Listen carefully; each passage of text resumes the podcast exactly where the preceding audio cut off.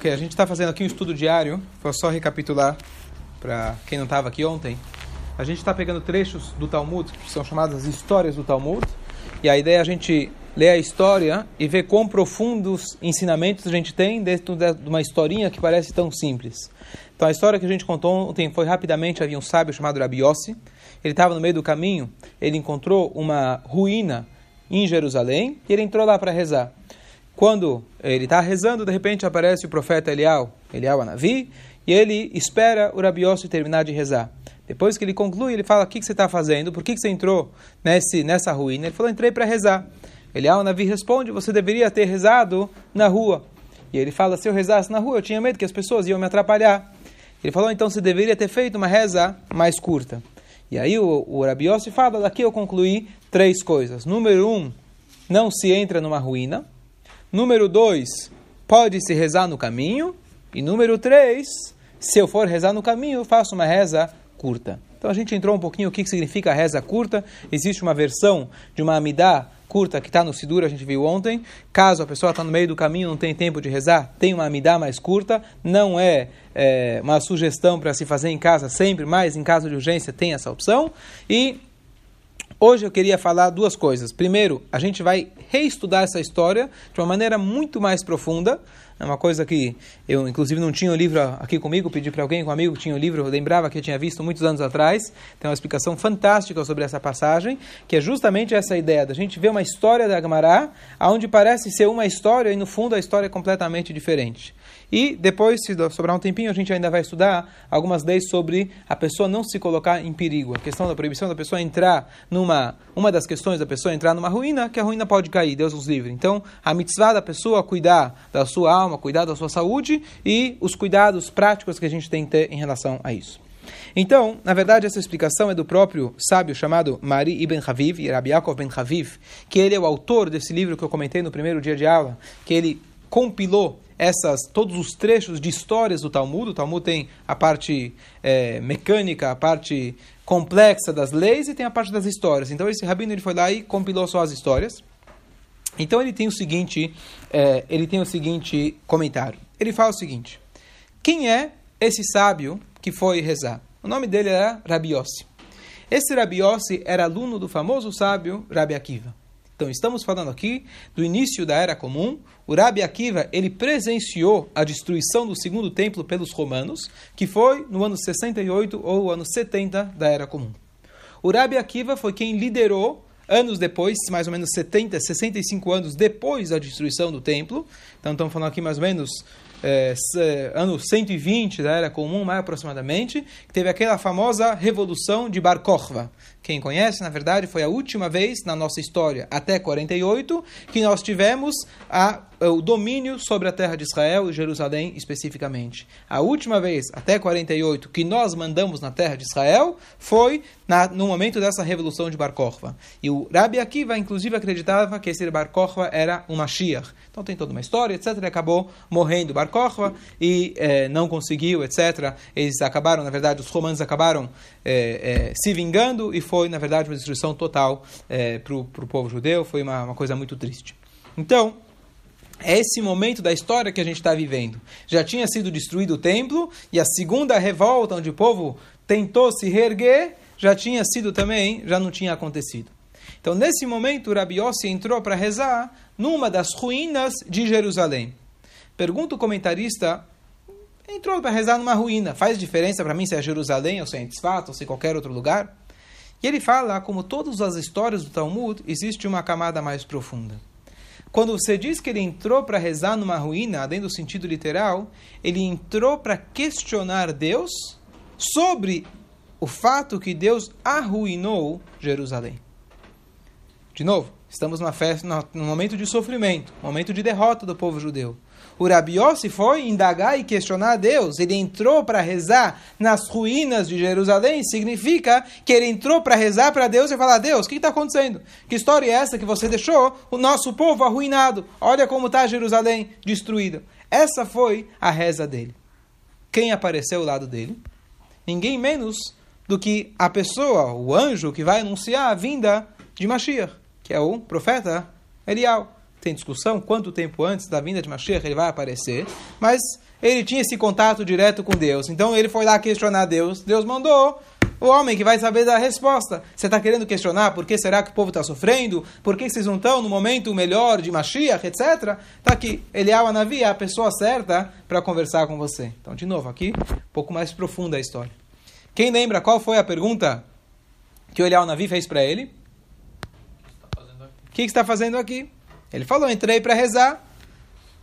Então, o que quer dizer, o que você está fazendo aqui? A pergunta de Eliyahu Navi é, era, quem deixou você se meter nas contas do divino? Você está querendo questionar a Deus? Por que será que o povo está sofrendo? Alguém te deu essa permissão de você entrar nesse nível de questionamento? O que, que ele respondeu? Vamos lá, continua a história. Ó, que que ele, essa, é já, essa é interpretação a la Carlão. Vamos, vamos aqui seguir o, seguir o livro. Seguir o livro. E aí, então, o que, que ele respondeu? Ele falou, entrei para rezar, tá bom? Aí ele falou o quê? Porque você não vai na rua. Porque você não reza na rua. Rua significa uma passagem.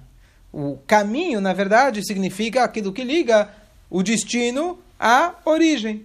Então, ao invés, disse para ele o Eliel Navi, ao invés de você começar a questionar a Deus por quê, e quanto, e foi, etc., você deveria aproveitar e rezar para Deus durante o caminho. Agora a gente está numa jornada, ainda não chegamos no destino, mas você, você deveria estar rezando para Deus durante a própria jornada. Saber aproveitar esses momentos, agora eu estou elaborando, saber aproveitar esses momentos da jornada e não se meter na questão que é que cabe apenas a Deus. O que, que ele respondeu? Por que, que ele não tinha rezado na rua?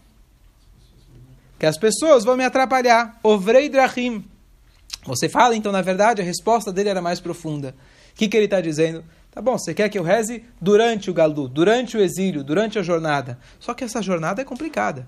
Tem muita gente atrapalhando a gente no meio do caminho. Você está querendo que eu reze para Deus? Tem as contas para pagar, tem povos que não gostam da gente, tem perseguição, tem muitos ovreidrahim, muitos passageiros que vão me atrapalhar no meio dessa reza. E foi por isso que eu entrei aqui para começar a questionar Deus em relação a isso. O que, que Eliel Navi respondeu para ele? Vamos lá. Ele falou: Você deveria ter rezado na rua e feito uma reza Express. mais expressa. Em outras palavras, olha a profundidade que Eliel Navi está falando para ele. Eu entendo. É verdade que na rua não dá para rezar com toda a kavaná. Não tem como você, durante o momento do exílio, você almejar e querer rezar como que era na época do Beit HaMikdash. Não tem. Você não tem o Beit HaMikdash, você não tem o templo, você não tem a profecia, você não tem todas as condições que tinha. É verdade, concordo com você. Porém, você poderia ter feito uma reza curta. O que é uma reza curta? Curta em tempo, curta em palavras, mas forte em intensidade. Essa é a explicação que ele dá. De fato, você não tem como questionar o divino. De fato, é mais difícil sobreviver os momentos de passagem, mas ao mesmo tempo, durante os momentos de galut, são momentos breves, mas esses momentos são muito intensos. Se você souber, se você souber aproveitar esses momentos, então você vai estar melhor. E daqui ele conclui, e aí eu aprendi três coisas. Eu aprendi, número um, que eu não preciso entrar nessas questões divinas. Eu não preciso entrar numa ruína. Eu aprendi que eu posso rezar ainda durante o percurso, ainda durante a nossa viagem, posso rezar na rua. E terceiro, que essa reza tem que ser curta em palavras, não temos todas as ferramentas que a gente tinha antigamente, mas a gente tem a intensidade. Olha como é profunda essa história. Agora eu vou abrir para tuas questões, etc., as perguntas, mas olha como essa mesma história, que parece uma historinha que ele entrou e etc., que ambas as coisas são verdades. Ele entrou numa ruína? Sim. Tanto é que a gente concluiu dessa história leis práticas, que não se entra na ruína, você pode rezar uma reza curta, etc. Mas além do sentido literal, olha como é profunda essa, esse ensinamento e quantas lições práticas tem pra gente. Fala. Os grandes sábios, eles falam em códigos. Então, aí que tem a, a beleza do, dos sábios da Guemará, quando a gente fala, a gente mal entende aquilo que a gente quer falar e nem sabemos o que a gente está querendo se comunicar. A, gente, a nossa linguagem é muito vulgar. Os sábios, dentro, se chama Leavin Davar, Mitor Davar. Conseguir compreender algo a partir de outra coisa. Eles têm muitas camadas. Essa é a sabedoria, essa dos nossos sábios, da Guimarães, etc., que numa palavra dele pode significar cinco coisas diferentes e todas elas são precisas e, e, e reais. Então não é porque ele falou uma ou outra, ambas são verdade. Fala. A pergunta é, será que, qual que é a lição em relação a isso? Eu também me questionei, quer dizer, parecia mais um questionamento, por que Deus fez com isso com o povo? Ele mais estava querendo entender a visão divina. A gente pode rezar.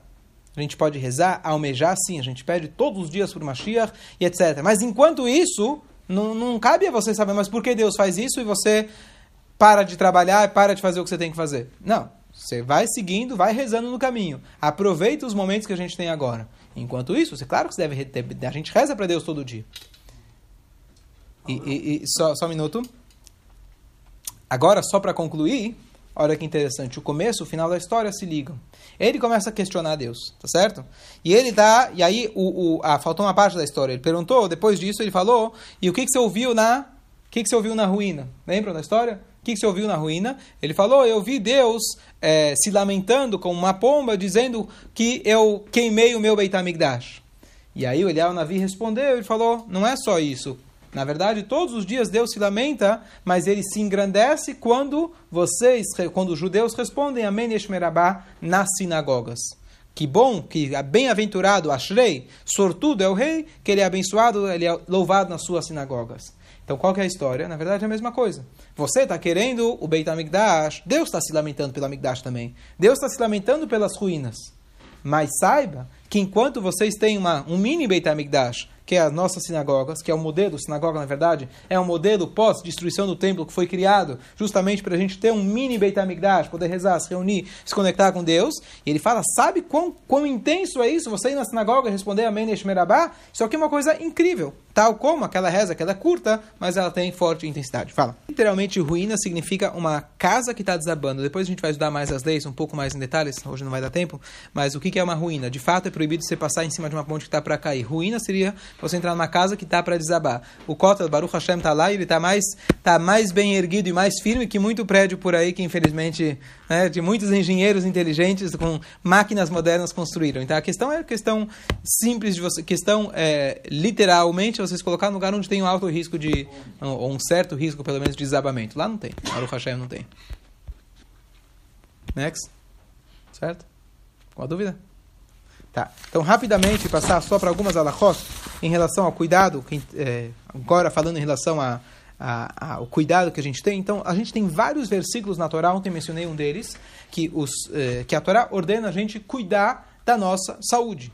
A pessoa não tem o direito o poder sobre seu corpo de decisão e falar: bom, é meu corpo, eu faço o que eu quero. O corpo não é nosso, o corpo é uma dádiva, o corpo é um empréstimo que a Hashem nos fez e nós temos a obrigação de zelar e cuidar do nosso corpo. Isso aqui é um conceito básico é, judaico.